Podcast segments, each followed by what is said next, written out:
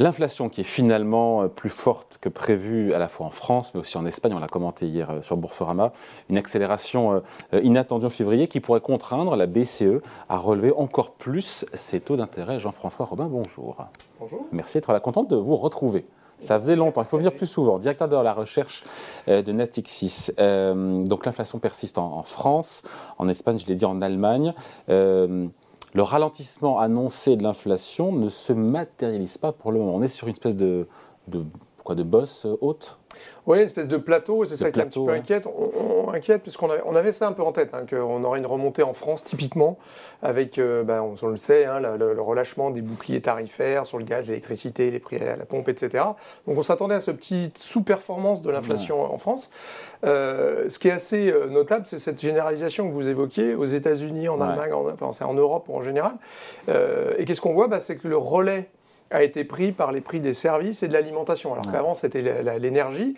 Donc on a fait la partie la plus facile. Hein, on est quand même revenu euh, en Europe, on était à 17 euh, en octobre. Hein, 10,7, pas 17. 10,7, hein, révisé 10,6 en octobre, et puis ensuite on a eu une, une descente quand même très progressive et assez, assez, forte. Hein, finalement, on, est, on, est, revenu sur les, sur les 8,5 autour en, zone euro. Ça reste très haut. Ça reste très très haut, mais on voyait bien que les prix de l'énergie ont permis de baisser. Aujourd'hui, la vraie question, c'est de savoir est-ce que bah, cette espèce de relais qu'a pris bah, finalement euh, les services avec des salaires qui ont augmenté, et puis l'alimentation, on voit en France à toutes ces renégociations, on nous annonce 10% euh, peut-être au 1er mars supplémentaire. Donc on voit bien qu'à quel moment cette euh, dynamique, cette spirale hein, mm. se, réduit, et c'est ça toute cette question pour la, la fin de l'inflation. Alors nous, on pense que ça va baisser quand même, mais on reste sur un niveau d'inflation qui voilà, devrait être autour de 5% au mois de juin. Donc c'est quand même des trucs très élevés historiquement. Et puis ça réaccélère, encore une fois. Et donc là, on se dit c'est un casse-tête de plus Là, pour le coup, on va parler de la Banque Centrale Européenne. Là, en, mars, on a compris, c'est plié. La Banque Centrale Européenne va relever ses taux de 50 points de base. Elle l'a rappelé, l'a redit Christine Lagarde. Il n'y a, plus, il y a, plus de, il y a plus de débat. Alors, il n'y a, jamais eu vraiment de suspense parce qu'ils l'ont dit d'emblée qu'il y aurait un mouvement de 50 BP en, mars, hein, le 16. Donc, ça, c'est une confirmation. Alors, ils, sont en train un peu de vendre leur position, si je puis dire, euh, avec des, des, propos euh, qui, qui, qui, militent, qui justifient cette hausse de 50 points de base. Qui, regarde ces chiffres-là, euh, est complètement justifié. Hein, il n'y a aucun souci. Aujourd'hui, on a 2,5% sur le taux de dépôt, sur le taux directeur de la BCE. Euh, ça pourrait culminer, quand on voit les anticipations des marchés, à 4% d'ici la fin de l'année. Ça nous fait encore 150 points de base d'eau, c'est pas rien. Là, pour le coup, on sera à 4%. Oui, mais ça semble pas déraisonnable. Hein, finalement, quand vous, voilà, je disais, nous, on est, on est, voilà, on est sur un chiffre d'inflation. Euh, euh, si on prend la France, hein, on est à 7,2 en inflation harmonisée, 6,2 en national, mais 7,2 qui va passer autour de, de 5% en juin. Bah, si vous arrêtez les taux euh, en juin autour de, 4% euh, sur le, sur le dépôt, c'est-à-dire 4,5% sur le taux directeur. C'est pas déconnant. C'est pas déconnant. Si vous avez une inflation qui est encore autour de 3,5-4 en fin d'année, ce qui là aussi est assez probable compte tenu des dynamiques qu'on voit aujourd'hui, bon, bah, c'est pas un taux euh, ultra, ultra restrictif hein, quand mm. on regarde le taux de la, BCE. Donc tout ceci me semble assez, assez justifié. C'est pas ce que les marchés attendaient en début d'année, encore une fois. On voit bien que les anticipations de marché sont en train de s'aligner à un niveau de plus en plus élevé. Donc on sera quoi 4% d'ici quoi D'ici l'été, d'ici septembre oh Oui, je pense que d'ici l'été. Oui. Ce, qui correspond un peu à ce que disait Villeroy de Gallo finalement, hein, c'est que là où c'est à mon avis, euh, là où on a encore des petits débats, mais tout le monde est encore dans la monnaie, si on peut dire, c'est-à-dire que euh, l'idée que le pic d'inflation est devant nous, euh, moi j'y crois assez, je veux bien le croire qu'on est Ça fait des mois qu'on nous dit que le pic d'inflation oui, oui, c'est vrai. non, mais en même temps, le pic d'inflation, on a vu 10,7. Donc on peut dire que le pic est derrière nous quand même. C'est ça si, Sauf si ça réaccélère. Oui, mais alors là, il faudrait vraiment qu'on ait une réaccélération des prix de l'énergie au-delà de qu'ils étaient en mars. Hein, souvenons-nous quand même que même si on parle, vous avez parlé des prix du pétrole qui remontent un peu, qui peuvent peut-être un peu remonter, mais est-ce qu'on verra les 140 euros pour le prix du baril? Est-ce qu'on verra du, prix du gaz à 340 alors qu'on est à 50 euros aujourd'hui? Est-ce qu'on reverra des prix d'électricité en France à 1900 euros le mégawattheure comme on a eu en avril dernier? Probablement pas. Donc euh, toute cette composante de l'énergie qui est quand même une grosse composante de l'inflation, même si je le disais, l'alimentation, les, biens euh, euh, et, les services surtout hein, reprennent le, relais, hein, les biens sont plutôt en train de baisser, bah, c'est quand même toute une grosse composante qui baisse. Donc on ne reverra pas, hein, le pic il est derrière nous, je pense qu'on est assez, assez serein là-dessus quand même. Ouais, on pourrait très bien rester autour de 4-5%, peut-être plus longtemps que prévu. Et là on se dit, et le lien avec les taux de la BCE, c'est que ça se trouve, ils vont rester à 4% peut-être pendant plusieurs trimestres, euh, bah, années. la question, c'est où va s'équilibrer l'inflation? Là où on est à peu près, je pense, tous d'accord, c'est-à-dire que l'inflation de, demain, de 2023-2024, sera plus élevée qu'avant. On ne retrouvera pas les 0,9% d'inflation en zone euro qu'on avait en moyenne sur la décennie avant 2019. Non, on n'aura pas ça. On sent bien que la transition énergétique, qui sera sûrement déflationniste à la fin, mais au départ, elle est inflationniste. Pourquoi est-ce qu'elle est inflationniste, la transition énergétique bah, Parce qu'en ce moment, les coûts, aujourd'hui, les investissements nécessaires à, euh, à mettre les infrastructures d'électricité, les chars, les bornes de recharge, etc., hein, euh, il y a des coûts de, de, la transition énergétique qui nécessitent des investissements énormes. Euh, que ce soit sur le renouvelable ou même le nucléaire. Hein. on a des plans d'investissement colossaux à faire. Bah, évidemment, ça a un coût. Ah, oui, mais encore, si c'est un coût, en quoi ça crée de l'inflation? Bah, ça crée de l'inflation dans le sens où ça fait monter les prix de l'énergie. Mmh. Alors les prix de l'énergie restent un peu plus élevés. En revanche, évidemment, quand vous avez de la photovoltaïque, l'électricité qui va sortir, euh, là on voit des, des, appels d'offres qui sont à, 15 euros le mégawattheure ou même en dessous des 10 euros le mégawattheure euh, à téléport, etc. Bon, évidemment, il n'y a pas moins cher que le soleil et le vent. Si tout le monde s'équipe de ça, à la fin, ce sera déflationniste. Mais aujourd'hui, il y a 2023, 2024, 2025, le temps que ça prendra, ça va beaucoup plus vite que prévu, c'est la bonne nouvelle, mais quand même, ça c'est inflationniste à court terme. De la même façon, à la changement de la mondialisation, on voit tous les jours des nouvelles euh, annonces comme quoi des productions sont délocalisées de la Chine ailleurs, euh, voire des relocalisations ici ou là.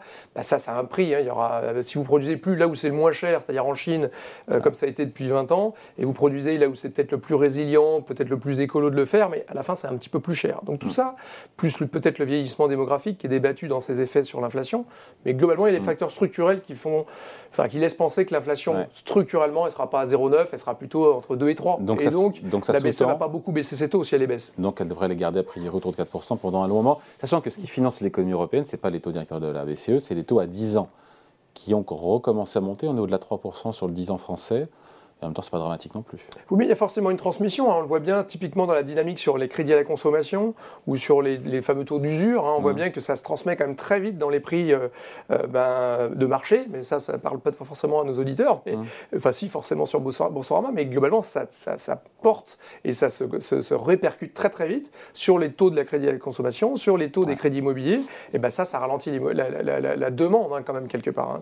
C'est ça que cherche à faire la BCE de façon un petit peu controversée.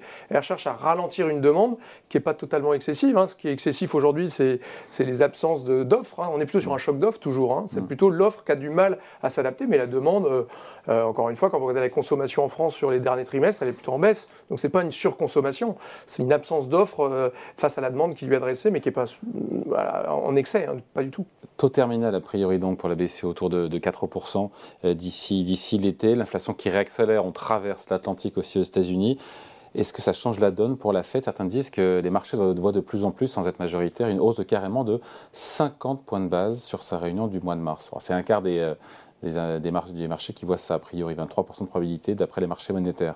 Mais ça nous amène a priori à un pic de taux, un taux terminal aussi pour les, les taux directeurs de la Fed à quasiment 5,5%.